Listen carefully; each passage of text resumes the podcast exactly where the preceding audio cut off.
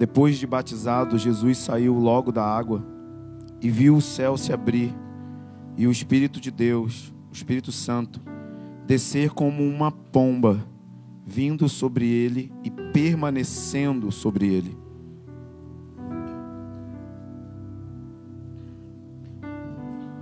Existe uma diferença muito significativa comportamental e de temperamento entre pombo e pomba. Por que, que a Bíblia não diz que foi um pombo? Por que, que a Bíblia não diz que é um pombo o símbolo do Espírito Santo que veio sobre Jesus e diz que é uma pomba? Existem muitas razões, segundo os veterinários. Primeiro, pombo só come lixo. Pombas se alimentam de frutas frescas. Pombos podem ter milhares de relacionamentos. Uma pombinha só tem um único amor por toda a sua vida, ela não tem muitos parceiros. Pombos conseguem ficar no meio da agitação, é só você ir na carioca. E eles gostam de ficar no meio do tumulto pombas são hipersensíveis. Pombos podem ser treinados e doutrinados e domesticados. Pombas nunca podem ser treinadas. Ninguém pode dominar o Espírito Santo. Porque ele escolheu uma pomba e não um pombo? Porque uma pomba é hipersensível. Para que o Espírito Santo venha não tem muitos desafios, mas para que ele permaneça, esse é o nosso desafio. Porque a pomba do Espírito Santo é hipersensível. E existem dois mandamentos que são muito negligenciados na igreja. Não entristeça o Espírito Santo. Então, primeiro, o Espírito Santo é Deus e é uma pessoa. Quem diz que o Espírito Santo não é Deus e não é uma pessoa, isso é um herege. Porque ele é uma pessoa, ele tem sentimentos. Você pode entristecer ele e ele é hipersensível. E você também pode extinguir ele. Paulo disse: Não apague o Espírito Santo, não extinguais o seu fogo. O Espírito Santo veio sobre muitos homens na história da igreja, e esses homens desenvolveram a habilidade não só de receberem o Espírito Santo, mas de carregarem ele como um hospedeiro. E para que você carregue uma pomba no seu ombro, daqui até lá na cantina, você precisa ser muito suave. E nós precisamos aprender a dinâmica de ministrar debaixo da unção do Espírito Santo. E eu estou lendo um livro maravilhoso, Red. Kendall, que é, foi pastor da Westminster. E ele diz que, assim como existe a pomba do Espírito Santo, existe o mover dos pombos, que é a falsificação do mover do Espírito Santo, que é a manipulação ou manivelar ao apelo do emocionalismo, que é vazio do poder do Espírito Santo. Jonathan Edwards disse: se você quer se envolver com o que Deus está fazendo, descubra o que Ele está fazendo na sua geração Pare de tentar descobrir qual é o seu chamado e o que você tem que fazer para Deus. E perceba o que o Espírito Santo está fazendo na sua geração, na sua congregação e até mesmo no ambiente de uma reunião. E aí você se envolve com ele e segue o Espírito Santo. Ele é muito sensível. E uma das coisas que eu mais tenho aplicado no meu coração nesses últimos seis meses é me relacionar com a presença do Espírito Santo sobre mim e dentro de mim. E é muito importante nós entendermos essa diferença da unção que opera sobre nós e da unção que opera dentro de nós.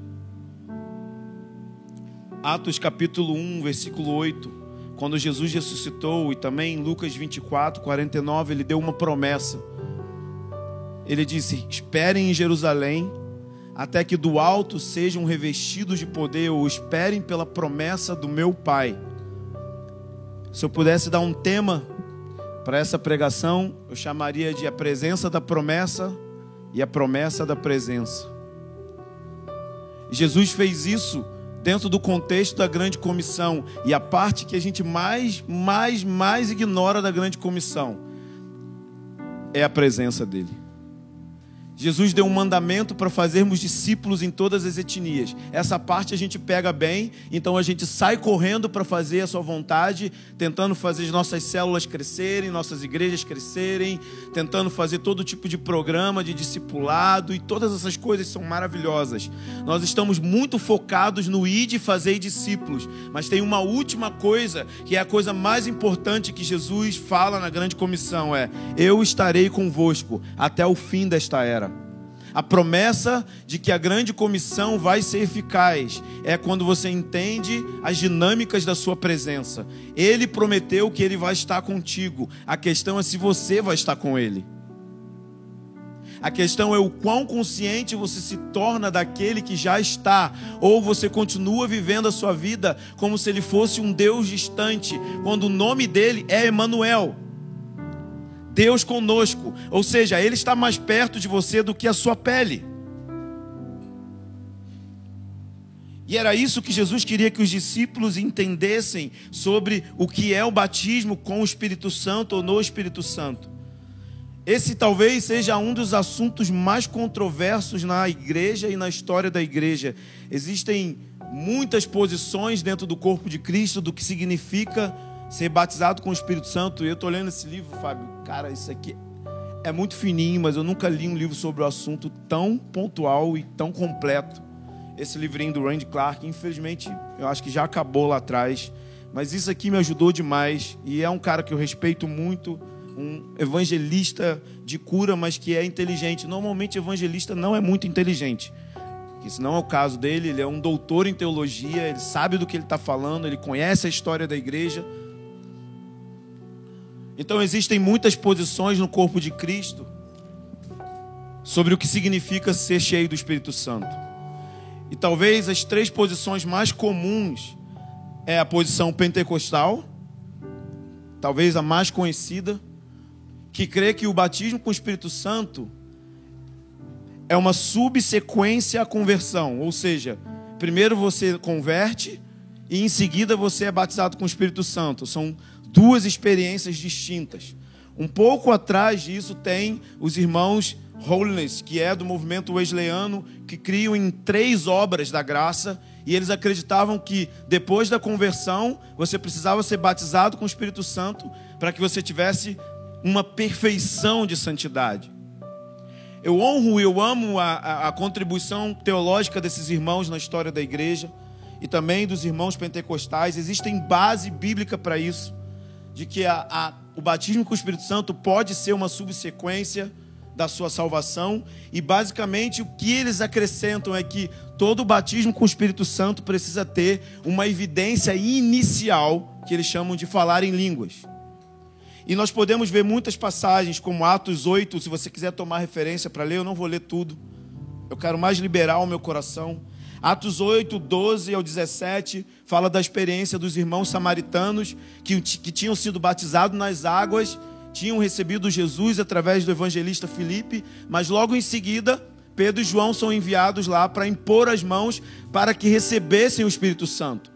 Então, essa é uma base bíblica que os pentecostais usam, também como Atos 10, 44, na história de Cornélio, que diz que Cornélio fazia orações a Deus e Deus enviou um anjo e logo depois ele recebeu o batismo com o Espírito Santo e todos profetizaram e oraram em línguas. Tudo isso são bases e existe base e consistência para isso de que existe um revestimento de poder subsequente à sua conversão, à sua salvação, que te empodera a testemunhar de Jesus, a andar em santidade, a ter poder para vencer o pecado, a fluir nos dons do Espírito Santo, tendo o dom de línguas como um dom inicial. E eu amo essa contribuição. A segunda visão é mais tradicional, dos irmãos batistas que acreditam que o batismo no Espírito Santo é no momento da conversão, no novo nascimento. Quando você nasce de novo, então você é cheio do Espírito Santo. E essa posição, por mais que talvez a maioria que não concorde, também tem base bíblica. Está na Bíblia que isso acontece. Uma das experiências clássicas é a de Paulo. Muitas pessoas pensam que Paulo converte em Atos 9, mas Paulo não converte em Atos 9. Paulo converte depois da visita de Ananias. Em Atos 9, ele tem uma visão de Jesus e chama ele de Senhor. Mas o fato de chamar ele de Senhor não significa que ele nasceu de novo. Porque logo depois diz que Ananias é enviado para que Paulo fosse batizado nas águas e fosse cheio do Espírito Santo. Então ele teria os seus olhos abertos. Mas não há nada dizendo que Paulo converteu quando ele disse: Quem és tu, Senhor? Senhor é uma expressão que era usada para tratar com autoridades. Então, não necessariamente Paulo estava convertendo ali, mas depois, na sua consequência do batismo, Paulo é salvo e cheio do Espírito Santo na mesma hora. Não houve duas experiências, não aconteceram duas experiências. E existem muitas passagens, e é muito intrigante que são as mesmas passagens que os irmãos pentecostais usam para falar o contrário. Mas essa de Atos 9 talvez a mais clássica. E eles acreditam que o mais importante no batismo com o Espírito Santo não é tanto a experiência, mas o fruto dela. E isso é certo? Com certeza que sim. Porque o Espírito Santo tem frutos. A alegria é um fruto do Espírito Santo. E a alegria, ela não é circunstancial, é diferente de felicidade. Você fica feliz com as circunstâncias ou infeliz. A alegria você pode ter até no martírio. Porque ela é um fruto do Espírito Santo que faz parte do caráter de Jesus. Então, os frutos do Espírito, na verdade, estão apontando para o caráter de Jesus. Jesus disse isso: permaneçam em mim, eu vou permanecer em vocês e vocês vão dar muitos frutos. Ele disse: Nisso é glorificado meu Pai e nisto sereis meus discípulos. Como que você é um discípulo? Quando você se torna parecido com Jesus. Como que você se torna parecido com Jesus? Quando você tem o mesmo fruto da vida dele. Então eu também concordo com os tradicionais nessa visão do batismo com o Espírito Santo. Eu sou o bicho mais louco do mundo. Eu leio John Piper e Rick Joyner. Eu leio John Pipe e Charles Finney. Um é pelagiano e o outro calvinista. Embora eu tenha as minhas convicções teológicas, eu consigo beber na fonte desses irmãos e ter uma visão mais completa. E Deus tem alargado muito a minha visão a respeito dessa doutrina tão importante para os últimos dias. A terceira visão, e é a que eu mais amo e é a que eu acredito, é o movimento Terceira Onda. Ou a gente pode chamar eles de carismáticos eles acreditam na junção e na variação de todas essas experiências. Pode ser que você orou em línguas, mas não foi batizado com o Espírito Santo. E pode ser que você foi batizado com o Espírito Santo e não orou em línguas. Porque Atos 8 diz que eles foram cheios do Espírito Santo, mas não há relato de línguas. Só diz que foram cheios do Espírito Santo. Eu acredito que o normal é ter línguas. É a coisa mais comum ter línguas mas não necessariamente isso é o que caracteriza que você foi batizado com o Espírito Santo. O que caracteriza que se você foi batizado com o Espírito Santo é o tipo de experiência de vida prática que aquilo produz. Por exemplo, Catherine Kuma, uma das mulheres mais ungidas para curar doentes. Ambulâncias e ambulâncias paravam nas suas cruzadas. Milhões de pessoas foram curadas. Ela não orava em línguas. E aí você vai dizer para mim que ela não era batizada com o Espírito Santo? O nível de palavra de conhecimento e profecia dessa mulher era assustador. Uma coisa é você encostar aqui, orar para o irmão e profetizar. A outra é você profetizar assertivamente no meio de 100 mil pessoas. Então a terceira onda acredita que todas essas posições estão corretas e que o Espírito Santo não está encaixotado dentro da nossa teologia. Ele não tem como ficar preso dentro do nosso sistema de regras e doutrinas. Quando Paulo chega em Éfeso, em Atos 19, os discípulos tinham sido batizados nas águas, mas no batismo de João. Ou seja, eles não tinham uma fé verdadeira para nascer de novo, porque o batismo de João ainda não era o batismo da nova aliança. Então, naquela hora, os discípulos são batizados, salvos e oram em línguas. Então também tem línguas. Na verdade, eles oraram em línguas e profetizaram. Cornélio, a mesma coisa. Cornélio não era salvo, não era regenerado, não tinha nascido de novo. Mas ele fazia orações. Deus ouviu a oração e falou: vou mandar um anjo na casa de Pedro. Pedro vai vir aqui, vai pregar a salvação. E junto, ele foi salvo, batizado com o Espírito Santo, batizado na. Tudo ele teve um combo. Foi o pacote completo: é batismo nas águas, línguas, profecia, novo nascimento. Então você vai ver o Espírito Santo como um vento, como um rio, ele é maleável, ele não está preso dentro da nossa doutrina, dentro das nossas regras. Todas essas coisas fazem parte, por isso que eu me considero um carismático e não um pentecostal, um terceira onda e não um tradicional, porque essa é a visão mais completa e que consegue beber de todas as fontes e deixar que o Espírito Santo faça do jeito que ele quer fazer. A questão é se você babou na gravata, mano. Você já babou na gravata? Porque não tem como ter batismo com o Espírito Santo sem uma visualização da experiência. Porque em Atos 8, quando eles foram cheios do Espírito Santo, a Bíblia não diz que teve línguas, mas tinha um mago chamado Simão, que ele viu que receberam o Espírito Santo. Como que é ver? Viu que receberam o Espírito Santo, ele tentou comprar o dom.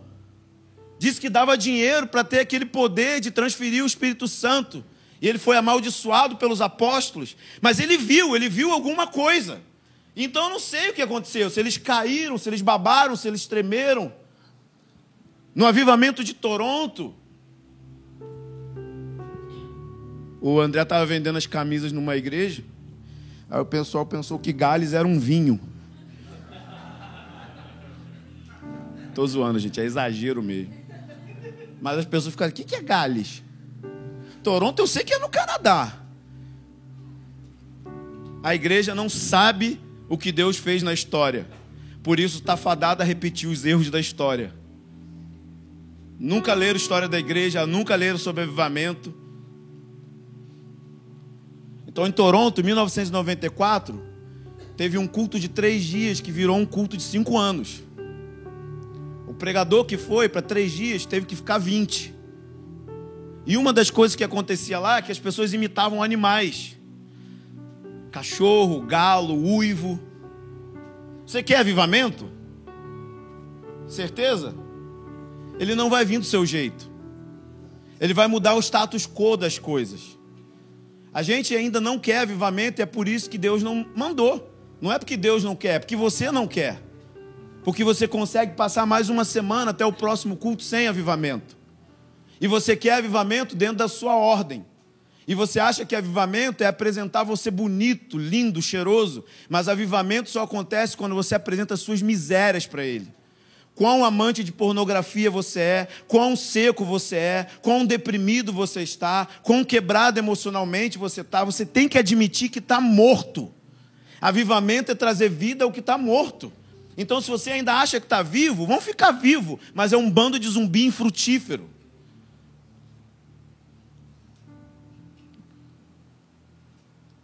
Avivamento acontece quando a gente apresenta o nosso vazio coletivo. E aí o azeite nunca para de jorrar.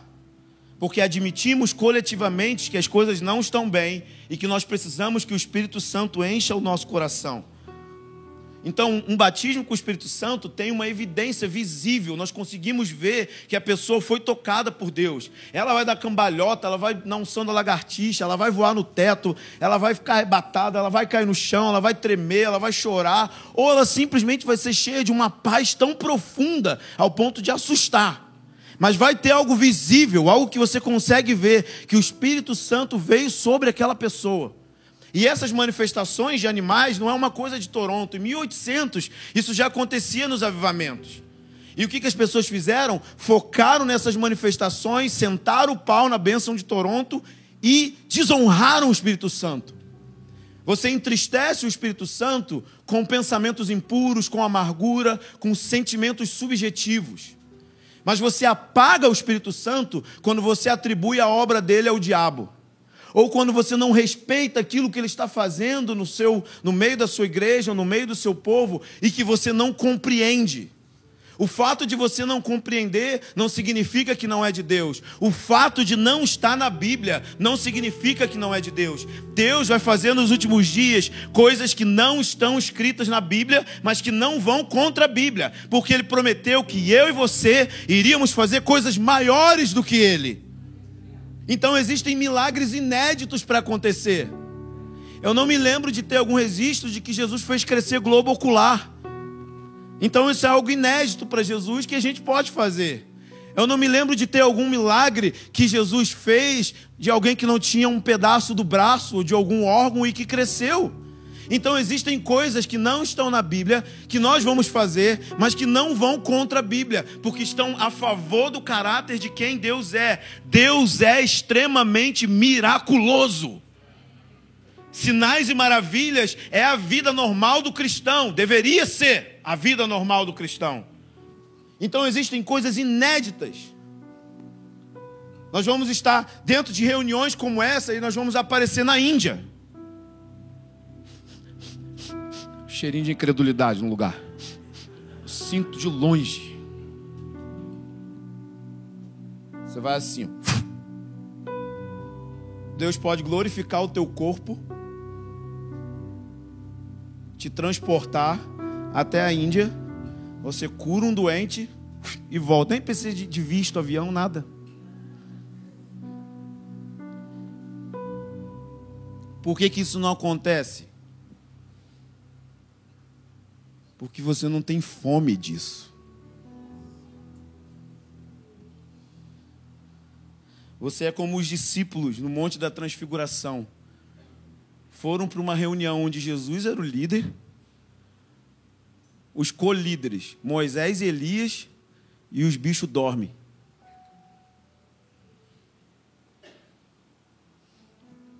Porque eles não tinham expectativa do que ia acontecer. E esse é o tempo disso acontecer. Esse é o tempo da gente entender as dinâmicas da sua presença. E de que o Espírito Santo não cabe dentro de uma doutrina ou de uma teologia específica. A crença não pode focar a experiência em si, mas tem que focar naquilo que é produzido no estilo de vida. A mesma coisa se você pergunta a uma pessoa casada: Você tem um casamento? Ela diz sim. A questão é se esse casamento é o céu ou o inferno. Você pergunta a pessoa: Você foi batizado com o Espírito Santo? Ah, ora em línguas. Beleza. Mas que tipo de vida você tem? Qual é a experiência de vida prática que esse batismo com o Espírito Santo gerou em você. Então, quando você vai ver, pessoas podem estar mornas, podem ter entristecido o Espírito Santo, podem simplesmente não ter desenvolvido os frutos do Espírito Santo, porque a questão não é receber o Espírito Santo, é permanecer nele. Por isso que a Bíblia diz que são frutos e não obras da carne. Obras da carne são coisas práticas e, e muito pragmáticas de se fazer com a nossa carnalidade, e a gente é muito bom nisso. Mas fruto é diferente, precisa de semente, precisa regar, leva tempo para enraizar e leva tempo para aparecer. Por isso que a Bíblia fala que nós devemos ser como homens e mulheres do Salmo 1, plantados no jardim, esticando as suas raízes até achar água profunda. E a Bíblia pega a mesma passagem em Jeremias, quando ele diz: Maldito é o homem que confia no homem. E ele está dizendo isso no sentido de que nós somos malditos quando confiamos no homem para receber aquilo que só Deus pode dar. E ele diz que quem, quem bem-aventurado é aquele que crava suas raízes na terra e suga a água da vida e produz frutos na estação certa. Porque ele está buscando a vida de Deus e essa vida de Deus está produzindo algo muito prático e produtivo. E não simplesmente uma experiência subjetiva, mas permanecer no poder do Espírito Santo. Jesus tinha o espírito permanente sobre ele, mas não só isso. Numa outra passagem diz que ele tinha o espírito sem restrição.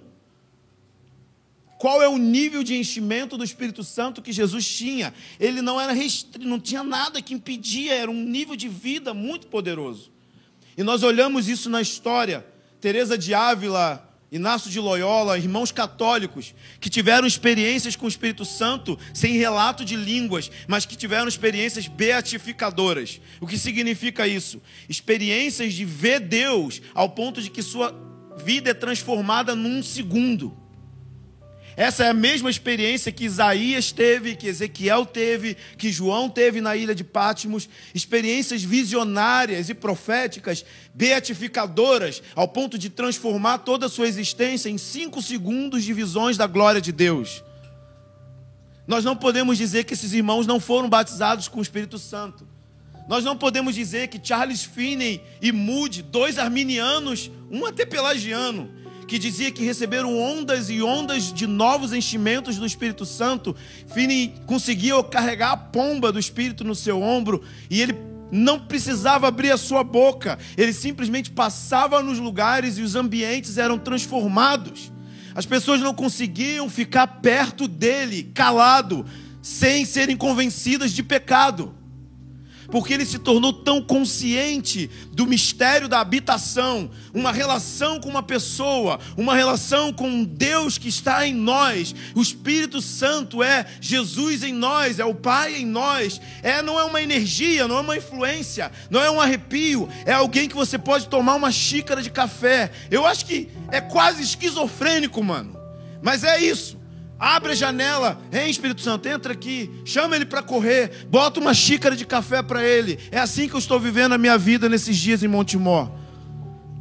Uma fome nova surgiu, aonde eu parei de ler a Bíblia para pregar. Eu leio a Bíblia porque eu amo Jesus, porque eu amo a presença dele. E sabe de uma coisa? O ministério me fez perder o meu coração, me fez perder essa fome. Eu funcionava na adrenalina, pregava, o mover de Deus vinha, era maravilhoso. Mas quando eu saía daqui, eu tinha fobia social, pânico. Porque a unção dentro é mais importante que a unção sobre. A unção dentro sustenta a unção sobre. Benihim disse isso ano passado. Perdeu o casamento, divorciou da esposa, porque ele valorizou mais o poder do que a intimidade. E o que sustenta o poder, porque poder é importante.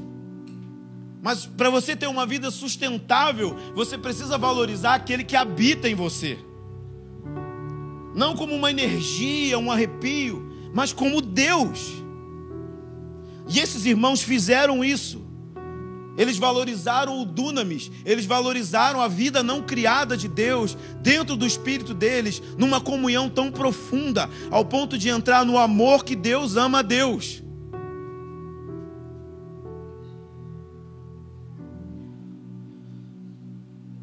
A qualidade do amor de Deus dentro de nós por meio do Espírito. Romanos 5 fala que ele vai derramar o amor em nosso coração.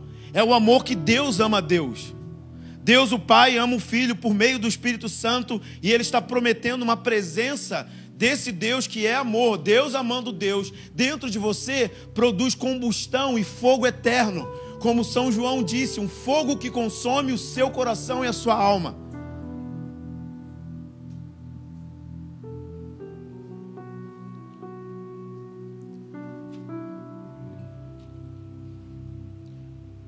Propósito do batismo e o objetivo do derramamento do Espírito Santo na igreja é levantar uma comunidade profética e escatológica. Atos capítulo 10, verso 38 diz que Jesus foi ungido com o Espírito Santo para operar as obras de Deus e desfazer as obras do diabo. E esse é o cumprimento no meio da igreja. Isaías 61 é um cumprimento messiânico, quando Jesus disse: O Espírito está sobre mim, está sobre mim para curar os doentes, libertar os cativos, curar pessoas de depressão. E esse Espírito agora vem sobre a igreja de Atos, e esse Espírito que cai sobre os 120, depois sobre 3 mil pessoas, é o cumprimento do surgimento de uma comunidade escatológica e profética que iria se tornar testemunha. O que é uma testemunha? É alguém que viu algo. O Espírito Santo veio sobre eles para que eles vissem, e na medida que eles vissem, eles iriam anunciar profeticamente isso. E o objetivo não era simplesmente a salvação de almas, mas era preparar a terra para a volta do ungido, do Messias. Como? Através da pregação do evangelho do reino de Deus com sinais e maravilhas. Porque nos últimos dias, a maior guerra que vai ser travada na igreja vai ser uma guerra de sinais e maravilhas. Vai ter um homem que se chama anti-ungido, anti-messias. Ele é o anticristo. E esse homem vai ter poder para realizar sinais e maravilhas, assim como os magos de Faraó manifestavam sinais e maravilhas para combater Moisés.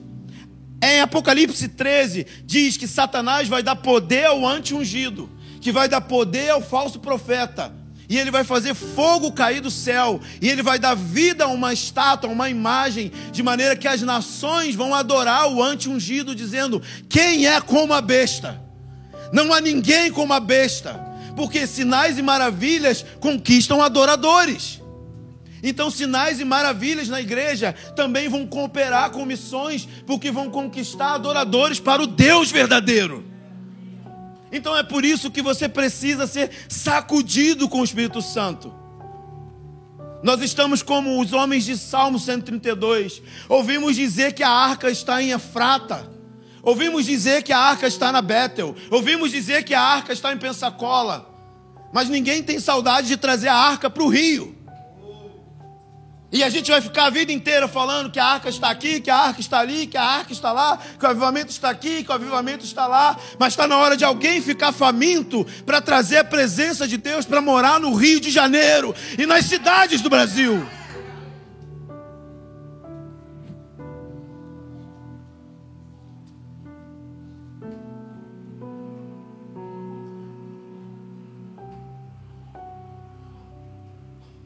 Testemunhas disso.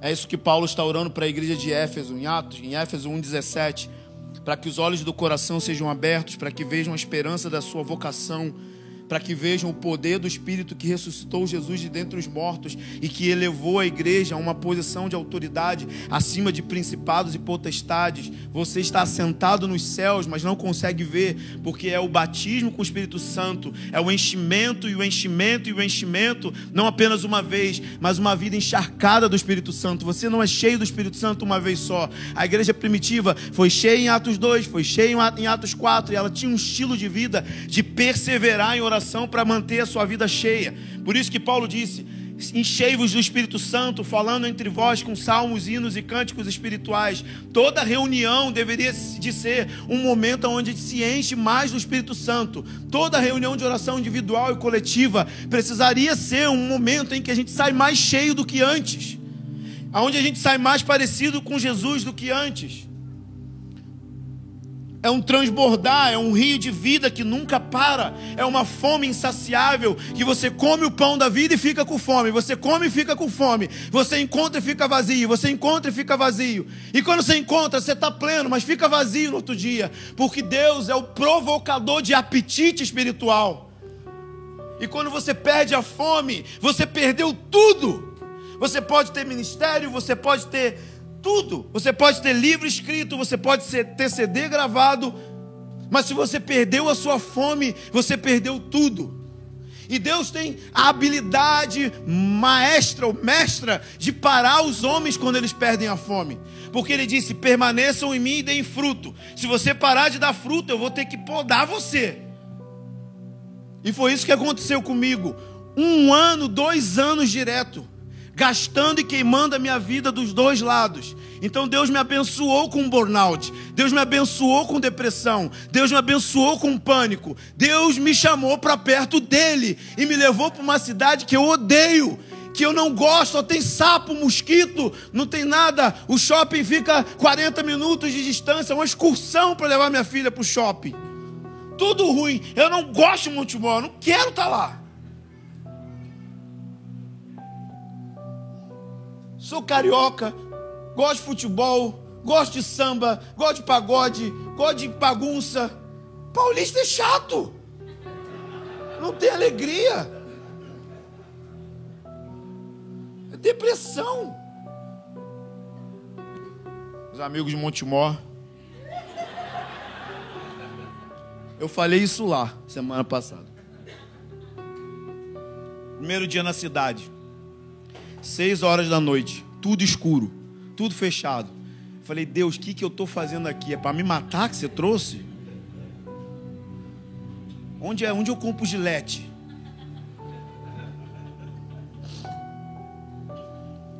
Em poucos meses, poucos meses, eu pensei que para mim tinha acabado. Quando você sai de casa para tentar suicídio, é porque acabou. Eu sou o homem que tem que dar respostas. Porque eu escrevi um livro de oração. Eu sou avivalista, a resposta é minha. Eu não posso pensar em me matar. Faz sentido? Estão assustados? Eu sou um ser humano, gente. E Deus está levantando gente de carne e osso agora. Chega de terno, pacote de gente atrás de escrivania na Zona Sul que não se mistura com o povo. Está levantando líderes de carne e osso. Então Deus tem os seus meios de nos parar. E Ele me parou. E sabe de uma coisa? Graças a Deus. Porque agora eu acordo todos os dias, seis da manhã, como no início. Abro minha Bíblia, como debaixo do limoeiro há dez anos atrás. Para amar Jesus. Eu não estou preocupado com o que eu vou pregar. Tenho um caderno cheio de coisas que Deus está falando comigo. Mas é comigo, não é para você. Desculpa, não vou falar. O Senhor está me ensinando a preservar a intimidade. Não conta tudo. Tem coisa que é só para você. É nós dois. Não é para pregar, não é para ministrar, não é para virar livro. É para eu te tocar. Então ele começou a me ensinar sobre o Espírito Santo. Sobre ficar feliz em ouvir a voz dele, a voltar a ser ingênuo ao ponto de acreditar de que o Espírito Santo fala com a gente as coisas mais ridículas. E eu comecei a trazer isso para minha família. Nesse tempo, Deus uniu a minha família ao redor de uma mesa. Eu não vou em culto, eu não vou em grupo caseiro, eu não vou, eu vou em nada. Eu vivo igreja na minha família. E eu tenho um mentor que me encontra toda segunda-feira. São as coisas que eu faço. E eu comecei a buscar a presença de Deus junto com minha família toda semana, abrir as escrituras, ensinar o meu filho. E de repente nós começamos a ter experiências com o Espírito Santo numa mesa de café cheia de farelo. Momentos onde a gente pedia perdão um ao outro. Algumas semanas atrás a minha esposa começou no culto pedir perdão por uma semana estressante que ela teve, ela estava agressiva. Meu filho interrompeu a reunião e disse: Posso falar, mamãe? Ele disse: Pode falar, filho. Ele disse: Eu quero agradecer pela família que eu tenho. Eu quero agradecer pelo pai e pela mãe que eu tenho. Porque vocês são ótimos pais. E de repente a presença de Deus caiu no meio da sala. Eu comecei a orar e o Benjamin começou a ser tocado pela presença de Deus, como eu nunca tinha visto antes. E de repente a gente estava tendo uma reunião de avivamento numa mesa de plástico em Montemor, num calor dos infernos, sapo pra caramba no quintal. Não é legal. Mas Deus está lá. E aí fica legal. Porque um deserto com Deus é melhor do que um paraíso sem Ele. Então agora a gente está orando e minha criança de seis anos, de repente, fala: Papai, tive uma visão, posso compartilhar? Eu falei: Quê? Não são coisas que a gente força ele, tipo assim: Ó, oh, você vai ter uma visão agora, vem aqui, é assim. Não, a gente não fala sobre isso. A gente fala sobre Jesus, sobre a Bíblia, mas a gente não fica ensinando técnicas de como ele profetiza. Simplesmente Deus está respondendo às minhas orações. As minhas orações são: Senhor, Espírito Santo, persegue o meu filho, persegue o Benjamim. Que o testemunho dele seja diferente do meu, que ele seja um homem de uma só mulher, um homem que só conhece o sexo no casamento, que só dá o primeiro beijo na sua esposa.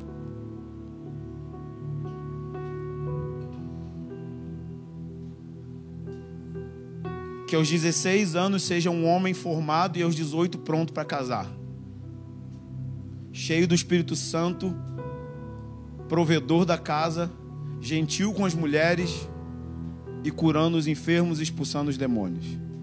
Essa é a meta de vida. Eu estou convidando o Espírito Santo para vida normal e ordinária, porque ele está aqui, ele está agora. Nós vamos ver uma operação da unção das testemunhas em Apocalipse 11. Testemunhas estão se levantando ao redor do globo coisas incríveis estão acontecendo nas nações, porque Joel 2 está tendo um cumprimento gradativo. Eu estive alguns meses, algumas semanas atrás no México.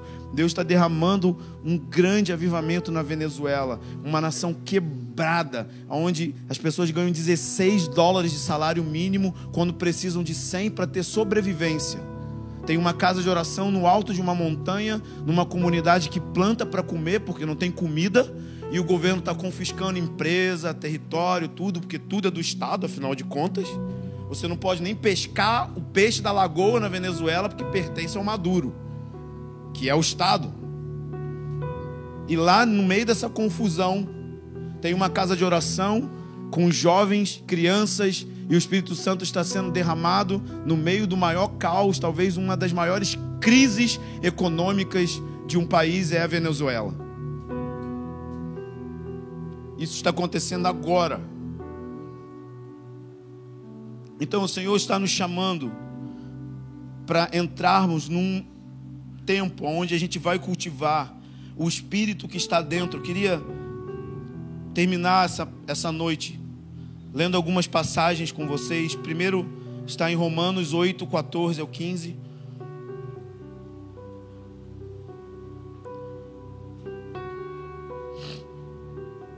Depois nós vamos ler João 16, que é clássico. Romanos 8, 14 diz: Pois todos os que são guiados pelo Espírito de Deus são filhos de Deus. Porque não recebemos um espírito de escravos para vos conduzir ao medo mas um espírito de adoção pelo qual clamamos papai. Pois o próprio Espírito testemunha no nosso espírito de que somos filhos. O poder do Espírito Santo sobre nós é um poder dentro de nós para que você tenha intimidade com o Pai. Por isso, Jesus disse em, em Mateus 6: Quando orar, entre no seu quarto e vá no lugar secreto, porque o Pai está no secreto. E esse secreto não é um lugar físico, é um lugar dentro do seu espírito. Jesus está usando a terminologia veterotestamentária do templo para falar sobre o átrio, santo lugar e santo dos santos. Ele usa a mesma expressão do Salmo 91, aquele que habita no esconderijo do Altíssimo, na sombra do Onipotente. E ele diz: o Pai está nesse lugar, no secreto. O que é o lugar secreto? É o lugar menos acessado na sua vida. Nós acessamos a alma, acessamos o corpo, mas o lugar silencioso, aonde um sussurro suave de que você é filho e de que tem um grito dentro de você, papai. Tem um grito dentro de você. Então todos que são guiados pelo Espírito de Deus são filhos maduros de Deus. É isso que o Senhor está fazendo. Ele está reposicionando o nosso coração para a coisa certa, no lugar certa, mudando a nossa mentalidade de que Deus é um meio para um fim, mas entendendo que Deus é um fim em si mesmo. João 16. Eu aconselho você a ler João 14, 15, 14, 15 e 16. Se você puder fazer isso em casa, você vai ser muito abençoado com a leitura.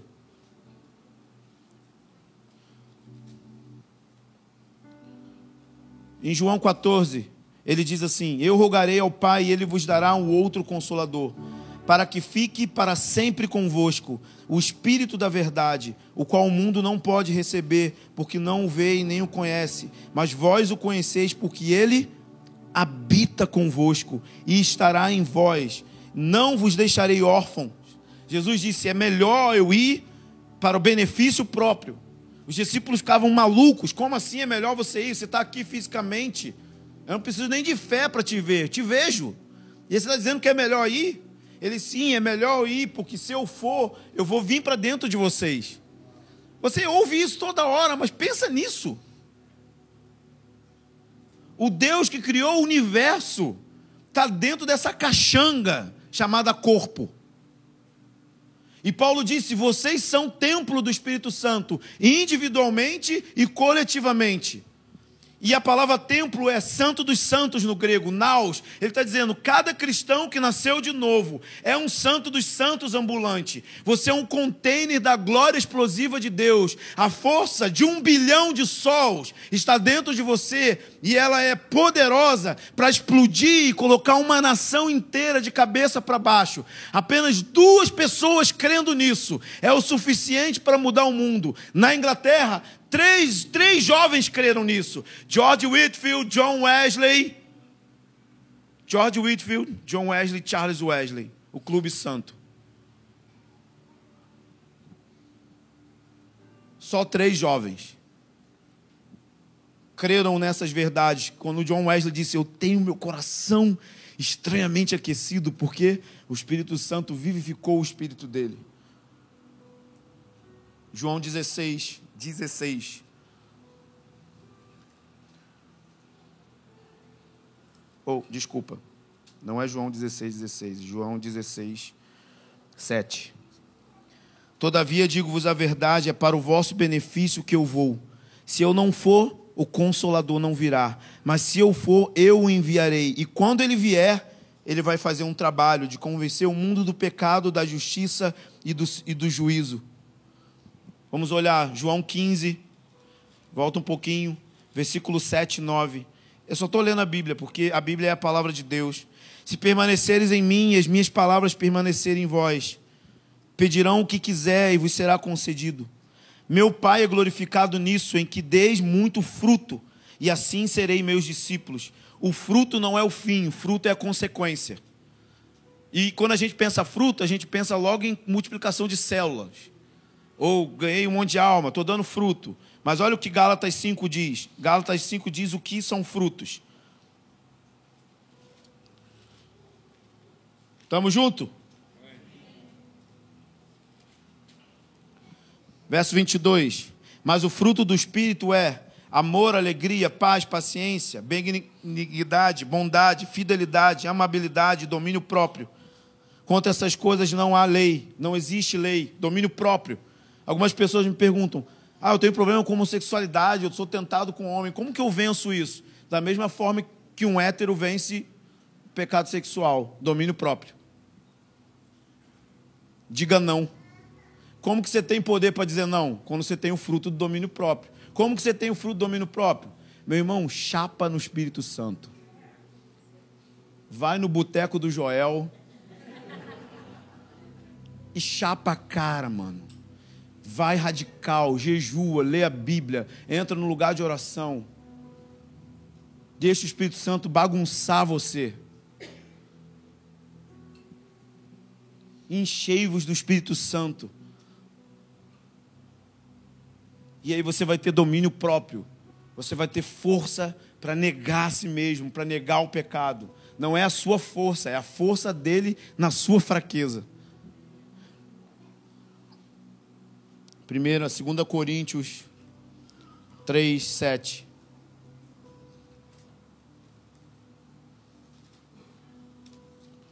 Aumenta a sua presença aqui, Espírito Santo. Você é nosso amigo. Você disse que ia glorificar Jesus. Você não ia falar de si mesmo, mas só ia falar daquilo que ouvia. E a palavra de Deus diz que você conhece as profundezas do coração de Deus, o Pai e que você traz para a gente porque você nos ama e você nos revela quem é Jesus e quem é o Pai. Por isso, Jesus disse que ninguém poderia falar mal de você, Espírito Santo, porque mesmo Ele não fez nenhum milagre sem a Sua unção, sem a Sua presença. Senhor, nós estamos prestes a um cair de Joel 2,28, onde um avivamento de comunicação divina vai acontecer. E isso não vai acontecer em preletores somente, em profissionais da fé somente, Pedro disse: Isto é aquilo, isto é aquilo, isto é aquilo. Sinais escatológicos estavam acontecendo ali no meio daquele mover. Ele disse: Vossos filhos profetizarão. Eu consigo ver Pedro falando com os pais, com as mães. Não vejo Pedro falando com profissionais. Ele estava falando a famílias.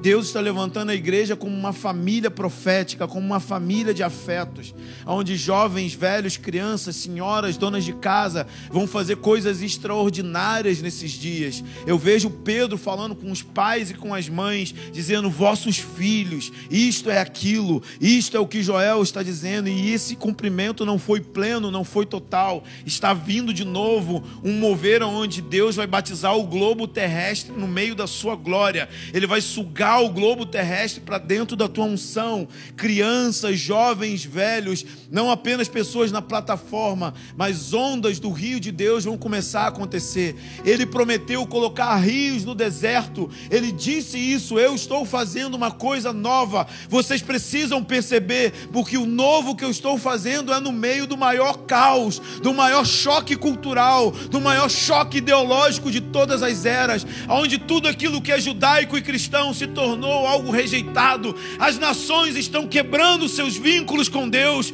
Salmo 2 está se cumprindo. As nações estão dizendo: Nós não queremos Deus na nossa nação. Nós quebramos as correntes. Nós não queremos ligação com ninguém, com nada que se levante o nome de Deus no meio do maior caos, Ele vai encher a igreja dele com o Espírito Santo. A geração mais quebrada de todas as outras gerações: divórcio, violência sexual, estupro coletivo, imoralidade sem precedentes. Essa geração falida, o Espírito Santo vai mergulhar ela na glória de Deus. Ele está levantando avivalistas. Avivalistas vivem com a visão no futuro. Eles estão vendo o que ninguém está vendo. Por isso vivem de uma forma esquisita e às vezes não são compreendidos.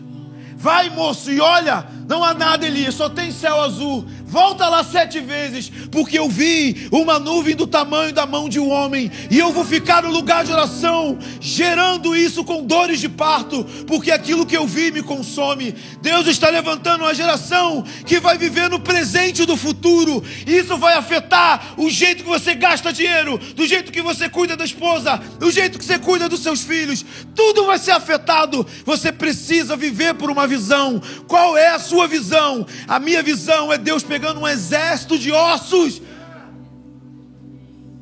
e soprando vida.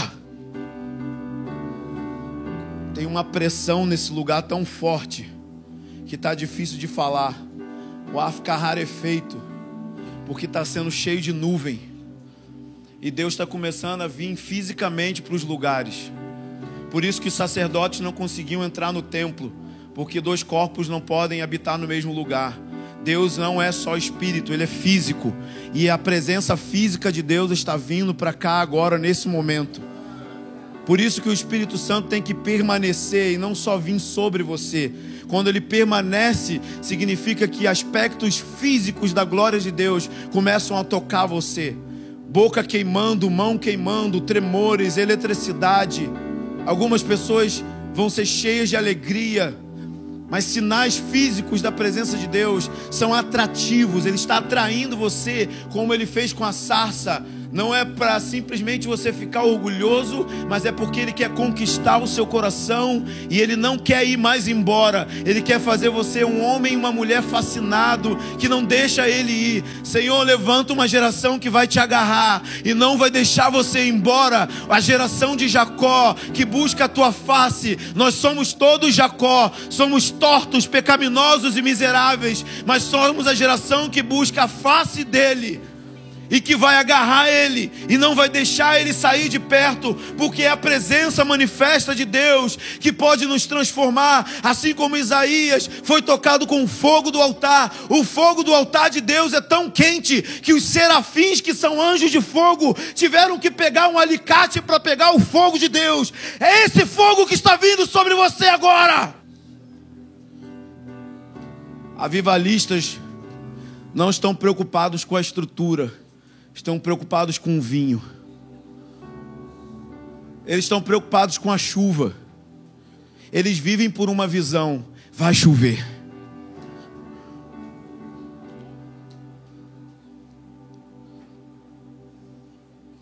E os reformadores que se virem para arrumar a estrutura para conter o vinho. Mas os avivalistas não estão preocupados com a estrutura, eles estão preocupados em trazer aquilo que eles viram no espírito. Como Ivan Robert teve a visão de uma mão vindo do céu e tocando galhos, e ele pediu ao Senhor cem mil almas. Em três meses, cem mil almas se converteram. Sabe uma coisa? Deus está levantando uma geração que vai começar a pedir aquilo que é impossível para Deus Porque crianças que confiam no pai pedem coisas extraordinárias. Às vezes eu estou com meu filho no carro e ele fala: Papai, vamos para Califórnia. Eu, sério, filho, agora eu vou para Califórnia, sim, sabe por quê? Porque ele confia no caráter provedor do pai dele. Então está na hora da gente começar a fazer aquilo que Lucas 11 disse: Vós sendo maus, sabem dar boas coisas a seus filhos, quanto mais o Pai Celestial vos dará o Espírito Santo se o pedirem. Ele não é incomodado como aquele cara que se sentiu incomodado quando o amigo foi buscar ele na parábola para pedir pão. Disse ele atendeu não porque era amigo, mas por causa do incômodo. O que a parábola está ensinando é: Deus não se incomoda com seus pedidos mirabolantes. Deus não se incomoda porque Ele é um bom pai. E se você pedir a Vila Mimosa como herança, Ele vai te dar a Vila Mimosa como herança. Se você pedir a África como herança, se você pedir São Gonçalo, se você pedir Salgueiro, se você pedir qualquer lugar como herança, Ele vai te dar as coisas impossíveis. Se você está pedindo a Deus o que é possível, se pedir não é do Espírito Santo. Deus está botando sementes de grandeza dentro da igreja para você pedir aquilo que é impossível.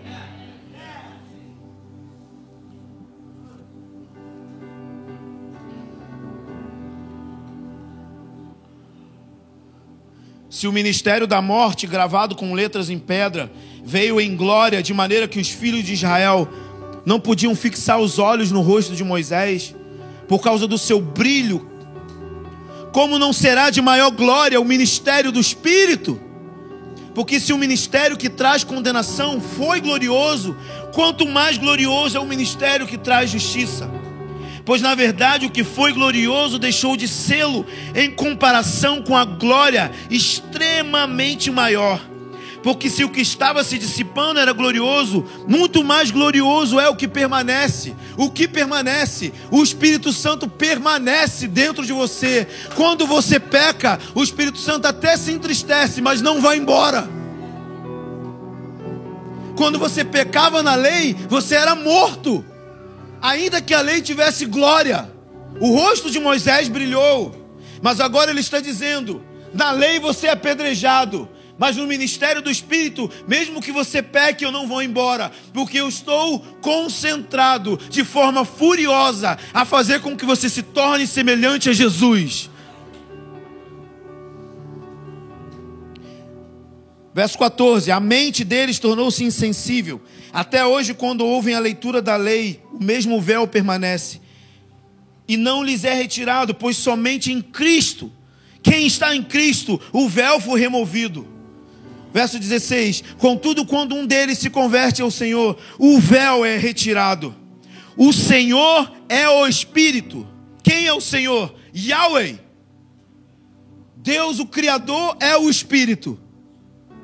Yahweh é o Espírito. Deus Pai é o Espírito. E onde está o Espírito de Yahweh? Aí a liberdade.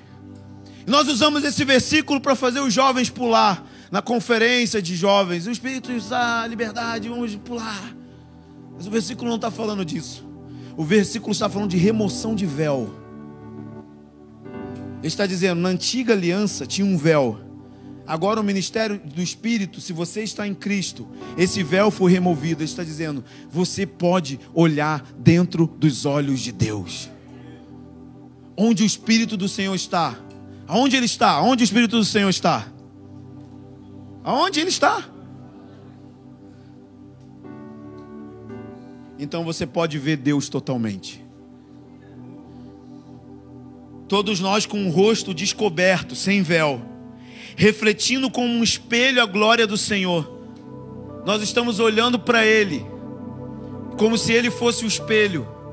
Estamos refletindo a glória do Senhor quando olhando para eles somos transformados de glória em glória, na mesma imagem que vem do Espírito do Senhor. Então, quanto mais você olha para o Espírito do Senhor dentro de você, mais você se torna parecido com o Senhor. E há uma liberdade de entrar nesse lugar e olhar para Ele. E sabe uma coisa? Todos que o veem queimam.